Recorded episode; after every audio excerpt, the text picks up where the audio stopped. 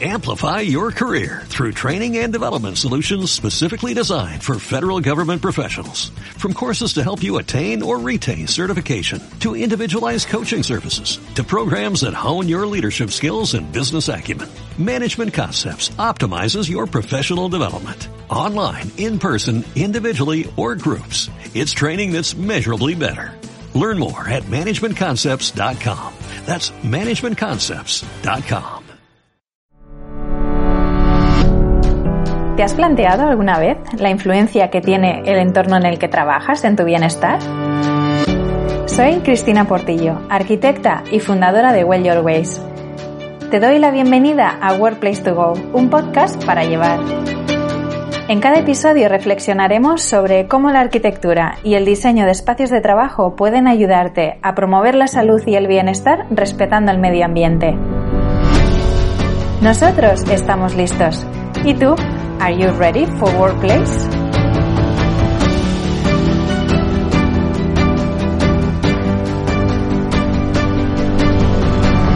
Hola Joan, bienvenido a Workplace to Go, el podcast de Well Your Ways. Es un placer contar contigo. Muchas, muchas gracias por, sobre todo por aceptar la invitación y por estar hoy con nosotros y por tu tiempo. ¿Qué tal, Cristina? Muchas gracias a ti por invitarme. Vamos con ello. Joan, eres, eres arquitecto de profesión y consultor también de arquitectos. Cuéntanos un poquito más a qué te dedicas. Sí, bueno, yo me dedico, eh, ayudo a arquitectos, a estudios de arquitectura para que puedan ejercer la profesión de manera rentable, de manera eficiente y con impacto. Entonces, lo hago mediante procesos de consultoría y asesoramiento personal a veces, en los que trabajo con el cliente, pues, por ejemplo, cómo conseguir encargos, cómo gestionar el estudio desde varios puntos de vista, pues la estrategia, el marketing, las finanzas, la gestión de personas, la innovación, tanto si empiezas desde cero como si ya tienes el estudio en marcha, y también ayudo a veces a arquitectos a conseguir un empleo o a hacerse un plan de carrera. ¿no? O sea, es más o menos la, la actividad que estoy desarrollando. Es decir, muchos sectores en el sentido de gente que acabamos o que acaban de salir de la escuela hasta, bueno, despachos que o estudios que ya están formados. Sí, trabajo eh, desde con estudios unipersonales, gente que está empezando desde cero, hasta la escala de la multinacional. He trabajado con alguna de ellas del sector y la verdad es que es muy interesante porque cada segmento tiene su parte interesante. Pero bueno, luego, hablaremos más de esto. Muy bien. Y la gran pregunta yo creo que todos nos hacemos, ¿no? Y, quizás en estos momentos, Joan, ¿se puede vivir de la arquitectura? sí, sí, se puede vivir y además sin duda, lo digo con todo el convencimiento porque lo veo día a día. Lo que pasa es que, bueno, estamos en un sector con poca demanda, en un sector en el que somos muchos. Hay unos 60.000 arquitectos colegiados en España, más que no están colegiados, y debemos acostumbrarnos a competir. Se puede vivir de la arquitectura, pero para ello tienes que competir, tienes que ofrecer algo diferente al mercado que te permita pues tener ese trabajo, tener esa consideración por parte del cliente y que te vengan los encargos. Pero sí, se puede vivir, sin duda. Sí, es esa parte ¿no? de diferenciación personal, además, que, hace que, bueno, que ofrezcas algo un poco diferente a lo que ofrece tu compañero. Sí, así es. en España la arquitectura en general es una profesión indiferenciada. En la escuela nos han enseñado a ofrecer más o menos todos lo mismo, queremos hacer todos más o menos lo mismo, eh, o peor aún, queremos hacerlo todo. y nos dirigimos más o menos todos hacia el mismo tipo de cliente, o peor aún, hacia todo tipo de cliente, ¿no? Entonces, ¿qué ocurre? Cuando tú estás ofreciendo lo mismo que el de al lado y que otros 60.000 al mismo tipo de cliente, la única manera de que te escojan es por, por ser más barato directamente o por algún accidente, eh, digamos, ligado con la casualidad. Con lo cual, eh, ¿de qué hablamos cuando hablamos de diferenciación? Hablamos de ser distintos a otros arquitectos en algo que el mercado valore y necesite y que ese sea nuestro argumento para que nos elijan, no el precio.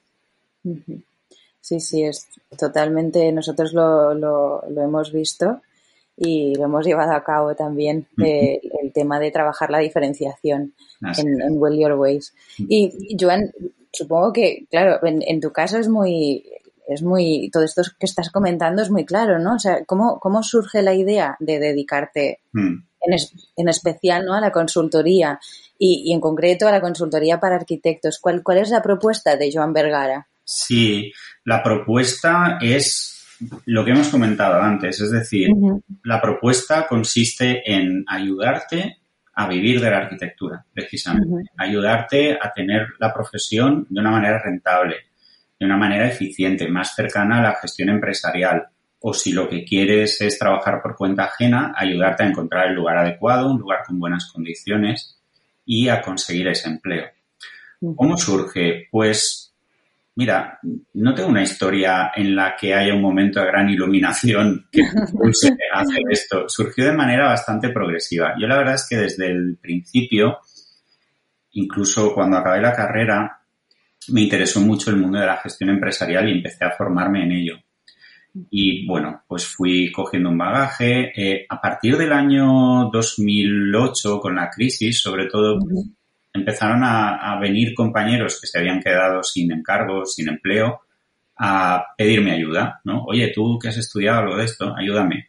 Y yo empecé a ayudar a compañeros pues de manera desinteresada, muy casual, muy puntual. Sí, sí. Poco a poco esto fue a más. Eh, poco a poco dije, bueno, le estoy dedicando muchas horas, esto habrá que cobrarlo. y se transformó en otra línea de negocio y hace cosa de cinco o seis años eh, decidí dedicarme a ello ya en exclusiva porque, bueno, me da muchas satisfacciones, me resulta muy interesante, muy divertido. Y, ya te digo, fue una cosa como progresiva, ¿no? No, no hubo un gran punto de inflexión que, que, que, hubiera supuesto una, una iluminación fue una cosa más o menos progresiva. Muy interesante esto que cuentas, ¿no? De, de que cada vez más, digamos, compañeros tuyos te preguntan, oye, ¿tú qué te medio dedicas a esto en, aquel, en aquellos momentos, ¿no? Que los que tenías todavía tu despacho y que, que, bueno, que fuese surgiendo de esa forma tan progresiva, porque, bueno, siempre, a veces cuando acabas la, en la escuela, ¿no? Piensas, bueno, ¿por dónde tiro, no? ¿Qué hago? ¿Emprendo o, monto un estudio propio eh, o, trabajo por, por, cuenta ajena? ¿Cómo crees o qué es lo que influye a la hora de elegir un camino u otro? En, tu caso, digamos, fue muy progresivo, pero en otros casos, ¿cómo puede, digamos, trabajar por cuenta ajena? Sí, me, me, encuentro la situación, me encuentro el caso bastante con clientes. Eh, en realidad, elegir si emprendes, si trabajas por cuenta ajena, qué haces, digamos, el gran camino hacia la izquierda o hacia la derecha, ¿no? En realidad es una decisión muy personal, pero sí que es cierto, sí que me gustaría decir que hay cosas que hay que tener en cuenta. Lo primero que diría es que eh, nadie te obliga a emprender. Eh, emprender no es el camino de rosas que vemos a veces en las, en las redes sociales, por ejemplo, todo esto de si puedes, eh, si lo deseas mucho lo conseguirás, si emprendes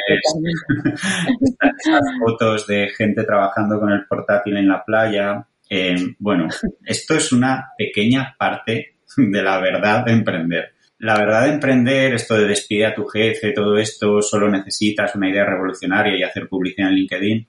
La verdad de emprender es otra. Eh, en realidad, para emprender necesitas trabajar mucho. Necesitas concienciarte de que vas a tener muchos jefes. Cada cliente va a ser un jefe tuyo. Necesitas saber de negocio o contar con alguien que sepa. Si no, vas a ciegas totalmente. Tienes que concienciarte de que a veces tu primera idea no va a funcionar. Lo ideal es que funcione y que la hagas funcionar si te apoyas con alguien que te ayude. Pero, bueno, a veces si no lo haces bien, pues es posible que no funcione. ¿Qué ganas emprendiendo? Pues a cambio de todo esto ganas la satisfacción de tener algo propio, yo un poco más de libertad, a largo plazo probablemente mayor rentabilidad, pero bueno, tienes que tener la, mente adecuada para esto, tienes que tener la personalidad también que te impulse a ello. Por otro lado, para trabajar por cuenta ajena, eh, necesitas saber que puede que te encuentres en situaciones en las que las decisiones no las tomes tú. Esto es muy obvio, pero bueno, tienes que asumirlo, tienes que saber vas a tener un jefe que probablemente va a tomar decisiones en las que tú no puedas participar, que puede que llegues a un techo en la empresa o en la organización a partir del cual no puedas pasar, vas a tener horarios, reglas, todo depende mucho de la organización en la que, en la que consigas entrar, ¿no? A veces las condiciones son mejores o son peores. Entonces, la decisión, como te digo, es muy personal, hay que tomarla de manera muy informada. A veces ayudo a mis clientes a elegir un camino o a elegir otro y a veces mis clientes ya lo tienen claro y ya vienen, oye, ayúdame a tener un estudio o ayúdame a conseguir empleo. ¿no? Pero bueno, en mi caso he hecho ambas cosas, incluso ha habido muchos momentos en mi carrera que he combinado trabajar por cuenta ajena con tener mi negocio y bueno, ahora he elegido tener mi negocio desde hace años. Sí, sí, sí que es verdad que tiene sus pros y sus contras. Y nosotros, por ejemplo, en mi caso, ¿no? He trabajado por cuenta ajena y ahora, bueno, montamos nuestro propio despacho y sí que es verdad que, bueno, hay pros y contras y cosas, mm, digamos, más positivas de un lado y, y no tan positivas, ¿no? Pero bueno, yo creo que también es interesante mm, experimentar y bueno, y, saber con lo que te puedes sentir más a gusto, ¿no? Al no ser que lo tengas muy claro desde un inicio, es decir, no, es que yo quiero eh, montarme en mi despacho o trabajar por cuenta ajena y a mí que no me, eh, no me quiero molestar tomando decisiones que, que comentabas antes, ¿no? Eh, Joana, has dicho 60.000 arquitectos colegiados en España. Es una barbaridad y evidentemente cada año salen miles de, arquitectos y en diferentes escuelas españolas. ¿Cómo podemos descubrir al sector o a ese nicho de mercado que nos podemos dedicar para diferenciarnos, que es lo que nos explicabas anteriormente? Sí, eh, la diferenciación puede estar en muchos conceptos. Uno de ellos puede ser especializarse o dirigirse a un nicho, a un segmento del mercado concreto. Pero bueno, la diferenciación puede estar en mil cosas. Esta es la gracia del asunto, ¿no? Pues en tipo de arquitectura que hacemos, cómo prestamos el servicio, eh, podemos ofrecer cierto tipo de diseño, ser los más sostenibles, los que más cuidamos al cliente durante el proceso, los que entendemos mejor al cliente, los más rápidos haciendo proyectos de urgencia, los que logramos rentabilidad, los que diseñamos oficinas que cuidan a las personas, por ejemplo. Hay mil opciones. Especializarse en algo concreto o en un sector concreto es una vía muy, muy eficiente y muy rápida para competir mejor. Te quitas la competencia de los que no están especializados y digamos, te aportas un valor mucho más alto a tu cliente con lo cual tus honorarios pues también pueden ser un poco más altos. El ejemplo habitual es el de los médicos. Eh, si tienes que hacerte algo en una rodilla, por ejemplo, pues primero no vas al médico de familia, vas a un traumatólogo, pero a veces ni siquiera vas a un traumatólogo cualquiera, sino al traumatólogo que sabe de rodillas, especialista en rodillas, ¿no? Para esa necesidad, ese especialista en rodillas no tiene competencia. Entonces, esta es un poco la idea, ¿no? Entonces, ¿cómo localizar el nicho o el segmento de mercado adecuado, que es lo que me preguntabas. Bueno, se trata fundamentalmente de cruzar tres conceptos y en la intersección de estos tres conceptos estaría la propuesta dirigida al mercado, al nicho, ¿no? ¿Qué conceptos son? Pues primero, lo que vayas a hacer debe ser algo que hagas muy bien, que hagas mejor que la mayoría. Es decir, para ser especialista en algo concreto, en una tipología o en un segmento del mercado, se te tiene que dar bien. Eso está claro. Y si no, tienes que aprender a hacerlo. Lo segundo es que tiene que ser algo que tenga demanda en el mercado. Investigar un poco el mercado, por dónde van las tendencias, es importante. Y lo tercero, obviamente, tiene que ser algo que te guste hacer. Esto suena muy obvio, pero no está de más recordarlo, porque si te especializas en algo, te vas a pasar toda la vida. Toda la vida, claro. si encuentras algo, una actividad, un nicho en el mercado que hagas mejor que los demás, que tenga demanda suficiente en el mercado y que te guste hacer, ahí lo tienes. Esa, esa puede ser tu propuesta.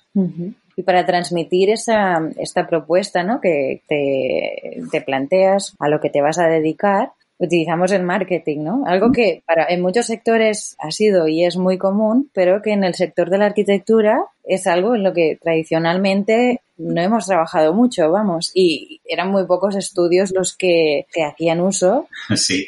sobre todo para conseguir encargos, y bueno, se pensaba que lo utilizaban las grandes empresas multinacionales americanas, pero que a nivel de estudio de arquitectura, pues ni siquiera se ha planteado, ¿no? ¿Cómo, ¿Cómo puede ayudar a los arquitectos tener una buena estrategia de marketing? Pues ayuda mucho. Desde luego. Conseguir encargos ahora mismo es el, gran caballo de batalla de la profesión. el marketing ayuda eh, en todo esto. Y bueno, sí, es que es cierto que ha estado demonizado, entre comillas, durante un tiempo. El arquitecto que hacía marketing, pues era hacía marketing porque no era suficiente, suficientemente bueno, digamos, ¿no?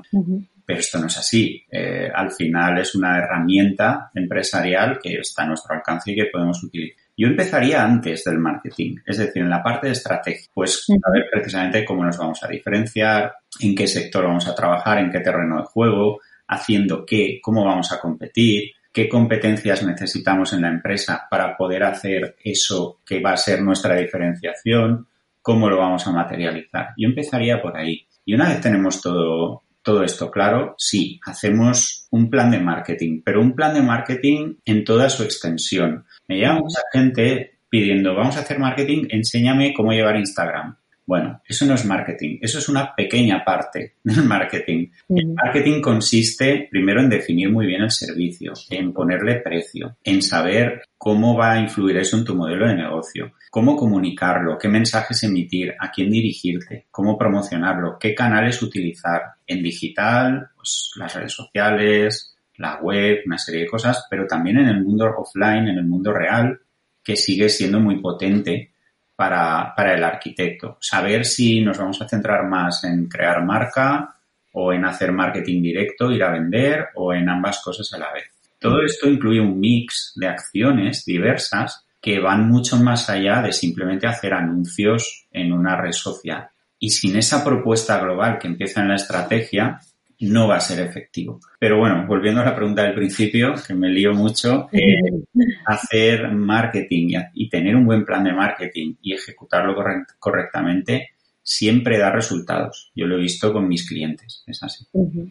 Sí, además, hoy en día, ¿no? Durante estos meses que estamos viviendo esta pandemia, de la que no voy a hablar porque ya estamos todos muy cansaditos y se está viendo el virus muy cansino, pero eh, es especialmente importante, ¿no? Establecer esa estrategia de marketing, ¿no? De la que hablabas, que no es, solo Instagram o no es solo Facebook o Twitter, sino que va mucho más allá, ¿no? y, se ha convertido también, o bueno, hemos tenido que, que, llevarla al online casi al 100% porque eventos no hacemos, porque bueno, por la situación que estamos viviendo, ¿no? Y además, eh, saltando ya un poquito eh, al tema de lo que estamos viviendo actualmente, hemos visto que ha habido muchas tendencias que se han acelerado, ¿no? Que ya se venían dando en estos últimos años, pero bueno, que es eso, se han, han venido para quedarse en estos últimos meses de forma casi obligada, ¿no? Y una de ellas es el, el teletrabajo. Y bueno, pues por ejemplo, hacer marketing ¿no? Eh, a través de las redes sociales siempre se asocia a un ordenador, pero por ejemplo, hacer eventos delante de una pantalla y relacionarte, hacer networking, pues digamos que está un poco metido con calzador en estos, eh, en estos días, ¿no? Los arquitectos también hemos, eh, hemos visto transformada, ¿no? La forma que tenemos que, de hacer arquitectura a diario. Así que somos una profesión en la que tenemos un despacho, ahora ya no dibujamos a mano, pero sí que es verdad que trabajamos en equipo. En, muchos proyectos y quizás no es eh, equipo de, tener varias personas en el despacho, sino pues equipo con la constructora, consultores, etcétera. ¿Cómo crees que podemos dar un mejor servicio a nuestros clientes en este en estos momentos que estamos viviendo? Sí, bueno, hay, hay varias opciones. Eh, la primera muy obvia es utilizar la tecnología. Utilizar la tecnología tanto para comunicarse con el cliente como para ser más eficientes nosotros mismos dentro del estudio, ¿no? Eh, esta yo creo que es muy directa y bueno, hay algunas experiencias por ahí que las hemos visto. Bien, funciona. Creo que son todavía más interesantes otros conceptos un poquito más elaborados, pero más potentes. Quizá no tan sencillos de poner en marcha como la tecnología, que lo enchufas y mañana puedes estar haciéndolo, pero que te pueden dar mucha, mucho resultado, mucho a ganar, ¿no? Por ejemplo, intentar explotar o adaptarse a estas inquietudes que, como decías, estaban latentes en el mercado, pero que ahora con la pandemia han, han explotado. Si conseguimos diseñar nuestro servicio, nuestra propuesta, para que dé respuesta a algunas de estas inquietudes, seguramente vamos a ayudar a personas que lo van a necesitar y nos van a contratar. Vamos a conseguir más encargos. ¿Cuáles son esas tendencias? Pues podemos nombrar tres o cuatro, por ejemplo, eh, una mayor valoración de todo lo relacionado con la sostenibilidad. A veces en aspectos muy prácticos y muy mundanos, como ahorrar en las facturas, pero también muy relacionado con eh, vivir y trabajar en lugares más saludables. El bienestar y la salud se ha puesto en el centro de muchas reflexiones durante la pandemia. y la gente ha pasado mucho tiempo en casa. Entonces, eh, empieza a notarse muchísimo en la investigación de mercado cómo sube enteros la necesidad del cliente de estar bien en casa, de estar bien en la oficina, incluso en otros espacios. ¿no? También se nota una mirada mucho más directa hacia lo que podemos llamar humanización de los espacios arquitectónicos, pero de, todo tipo. También se ven reflexiones muy concretas sobre la vivienda, pues la gente está pidiendo más luz, mejor calidad del aire, mejor calidad espacial, quizá un poco más de superficie, la personalización extrema, muy importante. Las personas se han dado cuenta de que muchas veces viven y trabajan en lugares no adecuados para su manera de vivir o de trabajar. Eh, son lugares como estándar, ¿no? Se han establecido así y, y, poco más. Encontrar mecanismos de personalización para hacer ese match entre el cliente y su espacio es muy necesario y además es muy potente. Entonces, al final, adecuar el servicio a todas estas nuevas circunstancias y tendencias desde un punto de vista un poquito más profundo puede ser tremendamente útil y tremendamente rentable para un estudio. Sí, sí, totalmente de acuerdo, Joan. O la forma en la que vivimos y, en, y dónde, dónde vivimos y dónde trabajamos, más que la forma, ¿no? Yo miro edificios, ¿no? Cuando ahora vamos por la calle y piensas, madre mía, eh, en, en, confinamiento, esta gente que no tiene balcón, o sea, le han debido pasar fatal, ¿no? Porque además a veces son ventanas que están a una cierta altura en la que estás sentado en el sofá de tu casa y, y ves pared, porque ni siquiera ves la calle, ¿no? Así es. Y, y bueno, ha hecho reflexionar mucho y seguramente en breves veremos como quizás el código técnico o quizás las guías que tenemos para, para diseñar espacios pues empiecen a, a, variarse ¿no? para precisamente hacer que todos estos espacios tanto de oficinas como de viviendas pues mm, tengan un poquito más de, de bueno estén más alineados con, con, el bienestar con la salud de lo que vamos a hablar un poquito más tarde y, y, bueno sobre todo para que nos encontremos mucho mejor dentro de, de los espacios en los que en los que estamos viviendo trabajando etcétera. Muy interesante. Joan, siguiendo un poquito con el tema del estudio de, arquitectura, ¿cómo crees que mm, va a modificarse o cómo va a evolucionar el modelo que tenemos de, estudio en cuanto a gestión y, funcionamiento, ¿no? Porque en estos meses, digamos, también mantener las sinergias de equipo cuando estamos trabajando, digamos, en remoto, cada uno en casa, tener que sacar adelante los, los proyectos mm, de forma casi individual, ¿no? Pues se ha, visto un poco afectado. Mm. ¿Cómo crees que, esto va, va a cambiar? Eh, ya estaba cambiando y lo mismo, se va ese cambio va a tener que acelerarse. De entrada, el modelo de gestión del estudio obviamente va a tener que ser más digital.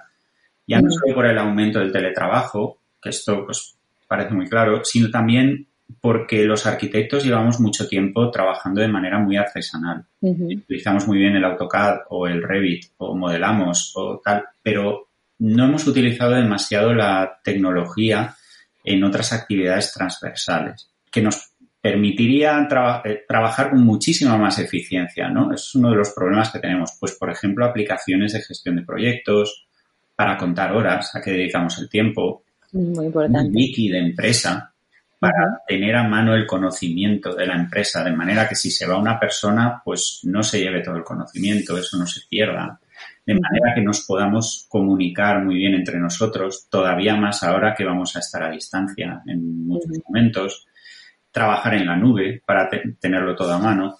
Todo esto es importante. Tenemos algunas experiencias en estos aspectos en el sector, pero todavía no hay muchas organizaciones relacionadas con la arquitectura que estén realmente digitalizadas. Y también va a ser muy importante, por lo especial que es este entorno, darle la consideración que merece a una gestión del talento profesional. En muchos estudios, esta gestión durante muchos años ha sido un reflejo de la manera perversa esta de competir por precio que hemos tenido en los últimos años. Si solo compites por precio, tu objetivo será que tu mano de obra sea la más barata para poder tener honorarios bajos o incluso que la mano de obra te salga gratis. gratis. Como resultado, pues nunca vas a tener colaboradores comprometidos ni especialmente talentosos, se te van a ir, etcétera. Si compites de otras maneras, diferenciándote por ofrecer algo más, el talento es el mayor activo del estudio. Por lo tanto, es donde debes tener la inversión en las personas y debes saber gestionarlo de una manera profesional, atraerlo, cuidarlo, fidelizarlo. Entonces, generalmente, eh, gestionar el estudio y los equipos de un modo más actual, más profesional, te ayudará a tener un hueco en el mercado.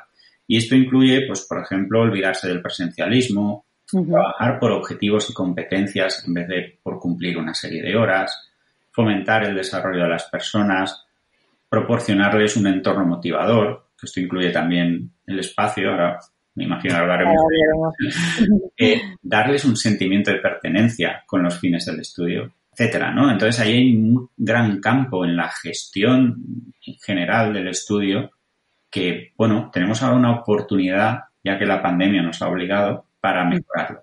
Sí, sí. Es un tema muy importante, ¿no? Que quizás se nos, se nos haya pasado un poco por alto, ¿no? La importancia de que hablabas de, del equipo, ¿no? De, de, de las personas que colaboran contigo, ya no solo a veces no es cuestión de, de, lo que comentábamos, ¿no? De tener un estudio grande o pequeño, quizás eres tú como, eh, es un estudio unipersonal, pero tienes colaboraciones con ingenieros, con constructoras, etcétera, porque al final sí que es verdad que eh, nuestra profesión no es como, por ejemplo, no sé, un contable, ¿no? Que haces eh, el trabajo tú solo y, y ya está, ¿no? Y se lo presentas al cliente, sino que es colaborativo, ¿no? Sí. Entonces, la importancia es eso, de ser eficiente, de tener en cuenta a las personas, de cuidar, ¿no? De, de esas relaciones para potenciar, ¿no? Y para tener talento, algo también que eh, hoy en día es muy importante, porque evidentemente hay muchas ofertas, ¿no? Pero que se quieran quedar contigo trabajando, pues tienes, digamos, que aportar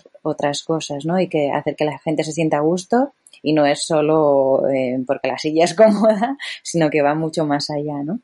Y comentabas un poquito esto del diseño, ¿no? Del espacio y entrando en este tema, somos una profesión que tenemos relaciones con muchos colaboradores, con la constructora, con el cliente, ¿no? realizamos reuniones, workshops que hemos estado comprobando que en estos meses, pues bueno, ha sido todo muy online pero que se pierde esa, ese sentimiento de, de, pertenencia a una empresa, ¿no? De, de, estar con el equipo presente en un espacio, ¿no? Y a mí me ha hecho reflexionar mucho porque voy leyendo artículos, información y piensas, ¿qué es lo que nos tiene que ofrecer la oficina de ahora en adelante para que sea un espacio diferente al que me ofrece mi casa, por ejemplo, ¿no? Es decir, tener una mesa y una silla cómodas, claro, quizás yo ya lo tengo en casa. Entonces, que es aquello que me ofrece la oficina para que yo tenga muchas ganas de volver. Sí, aquí, bueno, en cuanto al, espacio de trabajo, aquí tú sabes más de esto, eres la, especialista, pero sí que en mi experiencia con clientes sí que se ven, se ven algunas cosas. Por ejemplo, la necesidad de una gran flexibilidad. Se trata de poder trabajar, teletrabajar o estar en presencial con mucha facilidad y mucha inmediatez que esté todo como muy preparado. Dejar de depender del cable cuando estás en la, en la oficina. Totalmente. Poder moverte. Trabajando en algunos casos con estudio, incluso con los de tamaños pequeños, me he encontrado con una gran falta de comunicación transversal entre departamentos cuando los hay o simplemente entre personas. Esto nunca debería pasar, pero si además es una organización muy pequeña, pues es casi un delito, ¿no? Y a veces la propia configuración espacial del estudio favorece la, la aparición de esta especie de nichos que, que, no tienen comunicación entre ellos. Entonces, ofrecer una variedad de espacios más grandes, más pequeños, flexibles, con posibilidades sencillas para visualizar lo que la otra persona hace o propone eh, como decíamos, sin depender del cable, estableciendo configuraciones que ayuden a propiciar encuentros informales en los que se produzca un intercambio con otras personas. Hay muchas posibilidades dependiendo de la cultura de empresa, pero bueno, lo que, sobre todo lo que nos puede aportar y lo, lo que debemos evitar, mira, muchas veces me he encontrado eh, con que el espacio en el que se idean los proyectos de una manera supuestamente colaborativa consiste en una gran mesa muy larga en la que el arquitecto fundador, el jefe, se sienta en un extremo y el resto del equipo pues va estirando el cuello y por ver lo que propone, etcétera, ¿no? Difícilmente así se puede conseguir el valor agregado de trabajar en, de manera colaborativa. Estas cosas hay que cuidarlas. Y luego hay otro aspecto que me interesa. En algunas propuestas, la experiencia del cliente La experiencia que tiene el cliente con el arquitecto es muy cuidada, precisamente porque es la manera de diferenciarse, ¿no? Esto los arquitectos muchas veces no le hemos prestado atención, pero en los últimos años ya surge alguna, alguna posibilidad y, es, es una buena vía para diferenciarse. En estos casos nos puede resultar muy útil que el espacio del estudio contribuya a generar experiencias para el cliente, darle algo diferente, que el cliente cuando venga pues pueda encontrarse algo más allá de sentarse en una silla y hablar o, que podamos impactarle de, manera visual de un modo determinado, etcétera. Entonces, si nuestro proceso de prestación del servicio incluye algunas experiencias diferenciales para el cliente, la configuración del estudio nos puede ayudar a ofrecer. Totalmente de acuerdo, Joan. Y esto me hace pensar que lo que has comentado de, de la mesa larga, de el arquitecto en un lado y todos los colaboradores en el otro, largando el cuello. Cadmull, que es eh, uno de los, de los jefes de Pixar, tiene un libro que se llama Creatividad, que lo leí hace poco y explicaba precisamente eso, ¿no? Que cuando estaban, no recuerdo si era Toy Story, estaban creando la película, pues se reunían en esta mesa larga y entonces se sentaban en el centro los jefes y los colaboradores o el resto del equipo estaban, digamos, en la otra punta. Y bueno, me ha hecho mucha gracia porque reconfiguraron todo ese espacio porque se dieron cuenta que esa no era la forma en la, en la que todos podían dar inputs en, en, la película o en la creación de la película, porque claro, había gente que es que ni siquiera se estaba enterando de lo que el centro decía, ¿no? Pero sí, sí, muy interesante. Por cierto, el libro, el libro está muy bien. Sí, sí, sí, sí, yo estoy todavía, estoy en ello todavía, no me lo he acabado, pero es muy interesante por si alguien lo quiere leer, luego dejaré la reseña en el blog donde pondremos la, la entrevista y bueno, para arquitectos y no arquitectos es un libro muy, muy interesante. Y Joan, cuando hablabas de estos espacios flexibles, eh, de esta experiencia ¿no? que podemos aportar a nuestros clientes cuando llegan al, al, estudio, claro, yo barro un poco para casa, ¿no? Y es el, la influencia que tiene el espacio, tener un espacio saludable, evidentemente, si es la oficina, pues será tu espacio de trabajo, ¿no? sobre todo para que tanto clientes como empleados se sientan bien, ¿no? Y, esto tiene un, como un efecto dominó en combatir el absentismo, eh, la enfermedad y, bueno, y como comentábamos antes, de que se retenga talento, ¿no? En el estudio. Desde tu perspectiva, ¿cómo crees que influye el, un espacio de trabajo saludable en todas estas cosas? Sí, yo creo que es clave. Los que realmente sois especialistas en esto lo tenéis incluso medido, ¿no? Eh, comprobado de manera bastante científica, con experimentos, etcétera. En mi experiencia, por lo que observo yo a lo largo del año trabajo con bastantes estudios, lo que he visto y lo que veo trabajando con ellos es que la, la diferencia entre un espacio dedicado a cuidar a las personas, digámoslo así, y otro que no, es enorme. Se nota, primero se nota en el ambiente, en las relaciones entre las personas al trabajar. Se nota, como dices, en las bajas por enfermedad, en la rotación del personal, que esto es fatal para un estudio, que se te vaya alguien a quien has formado, que tiene una serie de conocimientos, tengas que incorporar a otra persona. Como te decía antes, los arquitectos no tenemos un gran recorrido preocupándonos por la gestión del talento de un modo profesional. Y a veces el espacio en el que trabajamos es una buena muestra. Y es una pena que cuidemos muy bien al usuario de los edificios que proyectamos, pero menos a los componentes del equipo. Entonces, la calidad del aire, la iluminación, la biofilia, que influyen muchas cosas.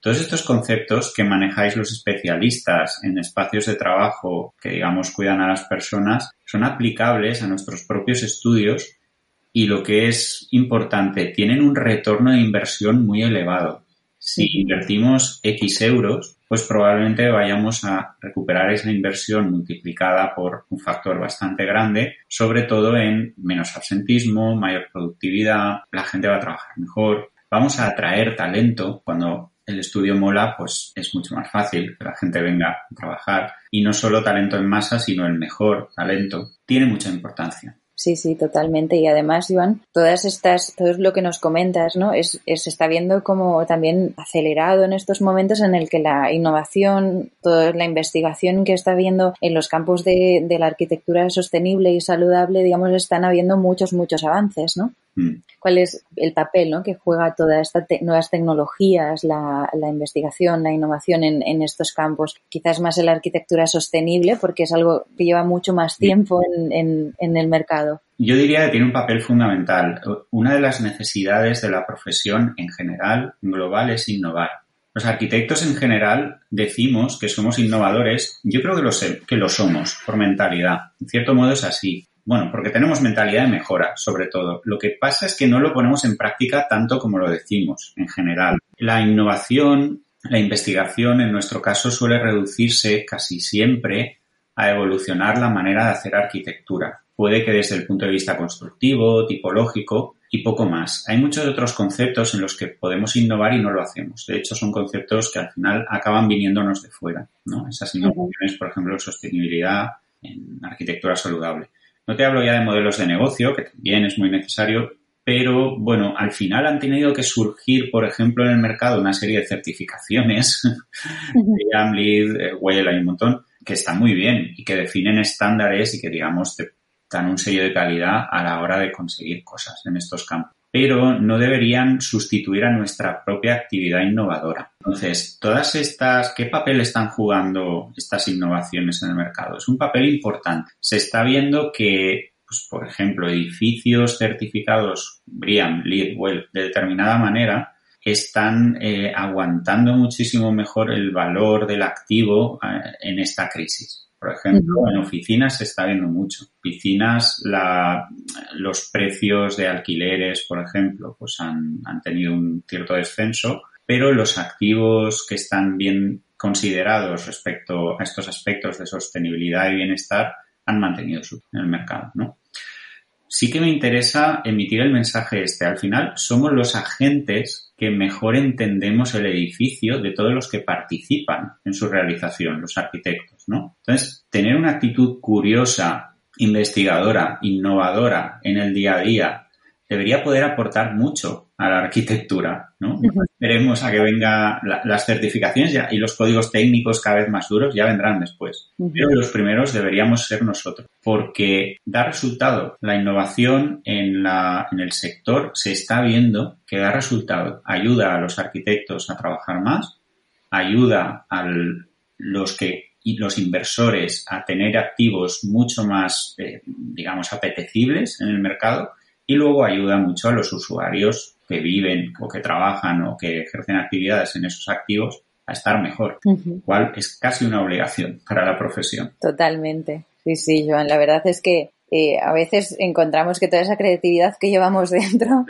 eh, la pones, digamos, en marcha, ¿no? Y, y, bueno, salen proyectos muy, muy interesantes y bueno, y luego coges el código técnico y tienes que esforzarte extra, ¿no? Para, bueno, pues para cumplir con él y, demás, ¿no? A veces te cuentas un poco también ligado de manos, ¿no? Con, con, con las normativas que en algunos casos parecen un poco rocambolescas, por ponerle algún eje eh, adjetivo.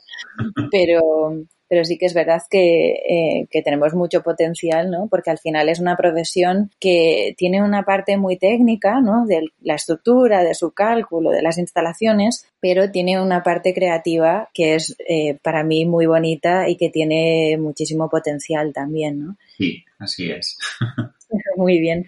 Bueno, Joan, pues aquí acabamos con la entrevista. Eh, muchísimas gracias por tu tiempo, por brindarnos la oportunidad de, de, tenerte como entrevistado en el podcast Workplace to Go, que es un poquito tuyo también. Muy orgulloso de haber contribuido un poco. Gracias, muchas gracias por invitarme, ha sido un placer. Yo creo que hemos tocado temas interesantes y vamos, cuando quieras vuelvo. Sí, sí, sí, seguro, seguro que te tenemos de nuevo. Es un placer escucharte con, con tanta pasión sobre, sobre la práctica de la arquitectura. Nos espera evidentemente un futuro con, con muchos retos, como siempre, pero también con mucha ilusión para hacer que la arquitectura sea una profesión valorada y reconocida, ¿no? Como tú siempre dices, que la sociedad vuelva a percibir, a percibir lo valiosos que, que somos los arquitectos, como, como tú siempre recalcas, ¿no? Y... Sí, el caso es que tenemos las herramientas para conseguirlo. Solo tenemos que encontrar un poco el camino, pero, pero podemos hacerlo. Muy bien, Joan, pues muchísimas gracias de nuevo y, y hasta pronto. Hasta la próxima.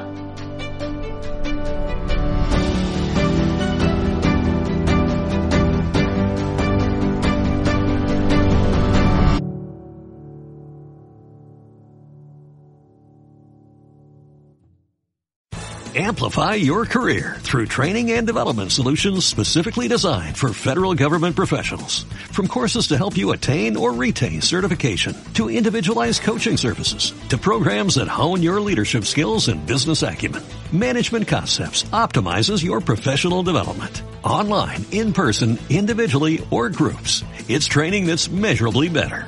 Learn more at managementconcepts.com. That's managementconcepts.com.